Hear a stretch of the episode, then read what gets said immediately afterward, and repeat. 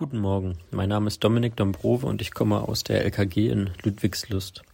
Habt ihr schon mal so einen richtigen Sturm erlebt? In dem Video am Anfang seht ihr einen kleinen Ausschnitt aus einer Gewitternacht vom 21.06. Der Regen prallte laut aufs Dach und der Wind schleuderte Pflanzenreste durch die Luft. Schon bei wenigen Sekunden draußen war man von oben bis unten nass.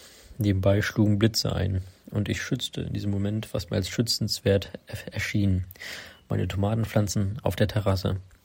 Bei solchen Situationen kommt man sich klein und demütig vor. Was kann man gegen solche dominanten Naturgewalten ausrichten? Egal wie trainiert oder klug wir sind gegen die Kraft der Natur, können wir nichts weiter tun, als uns instinktiv zu schützen.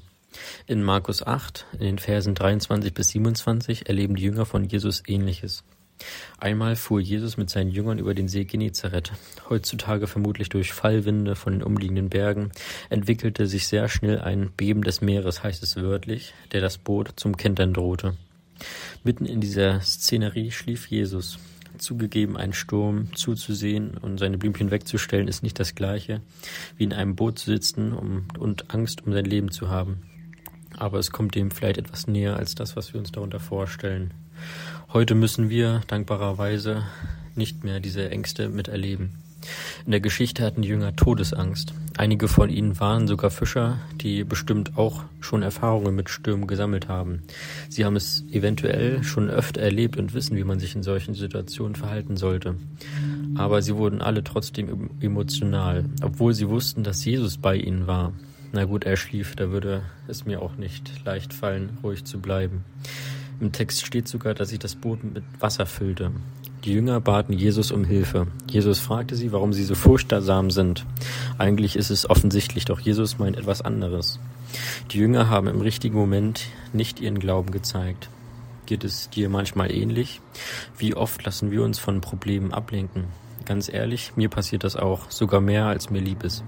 Als ich draußen auf meiner Terrasse während des Sturms stand, habe ich nicht sofort an Jesus gedacht, obwohl sich bei, bei donnernden Gewitter eine instinktive Angst ausbreitete. Neben anderen Aspekten zeigt die Geschichte ein Wunder von Jesus.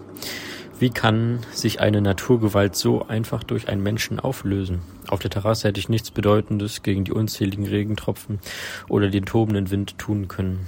Die Antwort finden wir, wenn wir genauer hinschauen. Durch die Sturmstillung wird deutlich, dass Jesus nicht irgendein Mensch ist, sondern Gottes Sohn.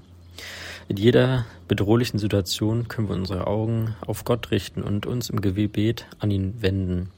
Doch auch wie die Jünger sollen wir nicht vom Geist der Furchtsamkeit getrieben werden, so sagt es Jesus.